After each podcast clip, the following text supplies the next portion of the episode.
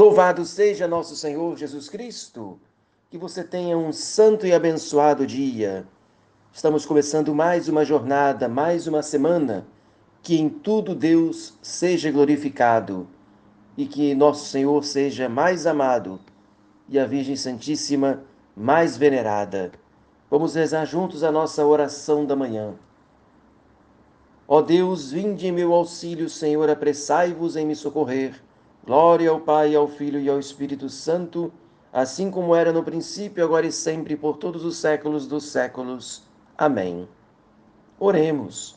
Senhor Deus onipotente, que nos fizestes chegar ao começo do dia, salvai-nos hoje com o vosso poder, a fim de que no curso deste dia não nos deixemos cair em algum pecado, mas que sempre nossos pensamentos, palavras e ações se dirijam ao cumprimento de vossa justiça.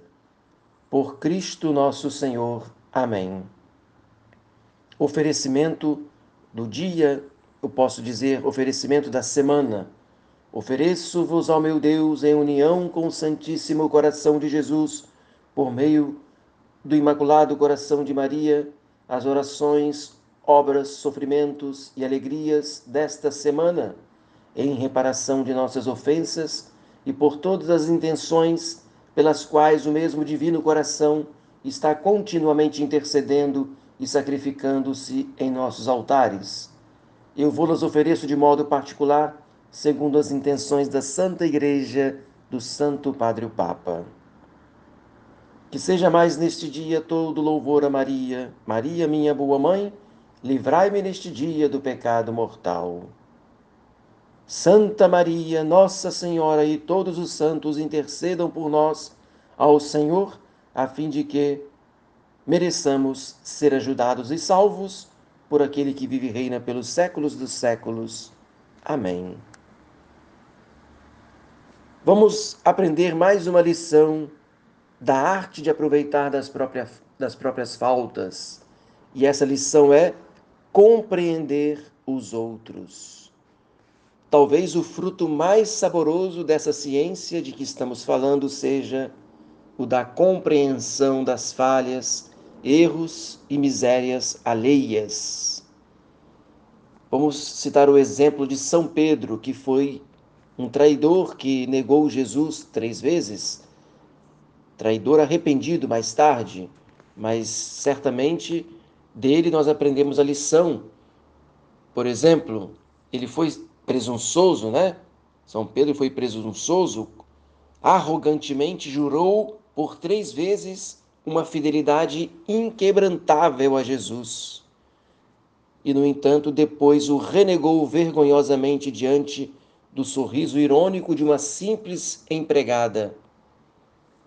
Será que São Pedro, por acaso, poderia ser intransigente com o erro dos, dos outros, dos seus irmãos? Se ele mesmo havia experimentado a fraqueza?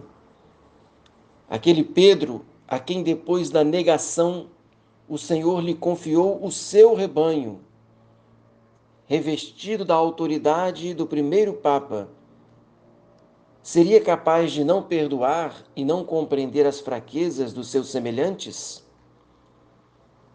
Tem uma frase de São João Crisóstomo, ele nos diz: Deus permitiu a queda, a queda de Pedro, coluna da igreja, porto da fé, doutor do universo, para ensiná-lo a tratar os seus irmãos com misericórdia. Esse Pedro aí pode ser eu, que também errei por tantas vezes, e vejo a necessidade de ser misericordioso com os erros dos meus irmãos, e que também sirva para você, que é feito de barro, e que tem fraquezas e misérias, não pode estar cobrando de maneira intransigente as pessoas e apontando os seus erros. Claro que os pais precisam corrigir os filhos, precisa sempre ter o cuidado de advertir, aconselhar e trazer a pessoa para o caminho do bem. Mas sempre com misericórdia, é esse o espírito de nosso Senhor. Que a Virgem Maria nos dê essa graça nesse dia e durante toda a nossa vida. Desça sobre você, então, nessa manhã, nesse dia, nessa segunda-feira, a bênção de Deus Todo-Poderoso, o Pai e o Filho e o Espírito Santo, e que essa bênção permaneça para sempre. Amém. Salve Maria!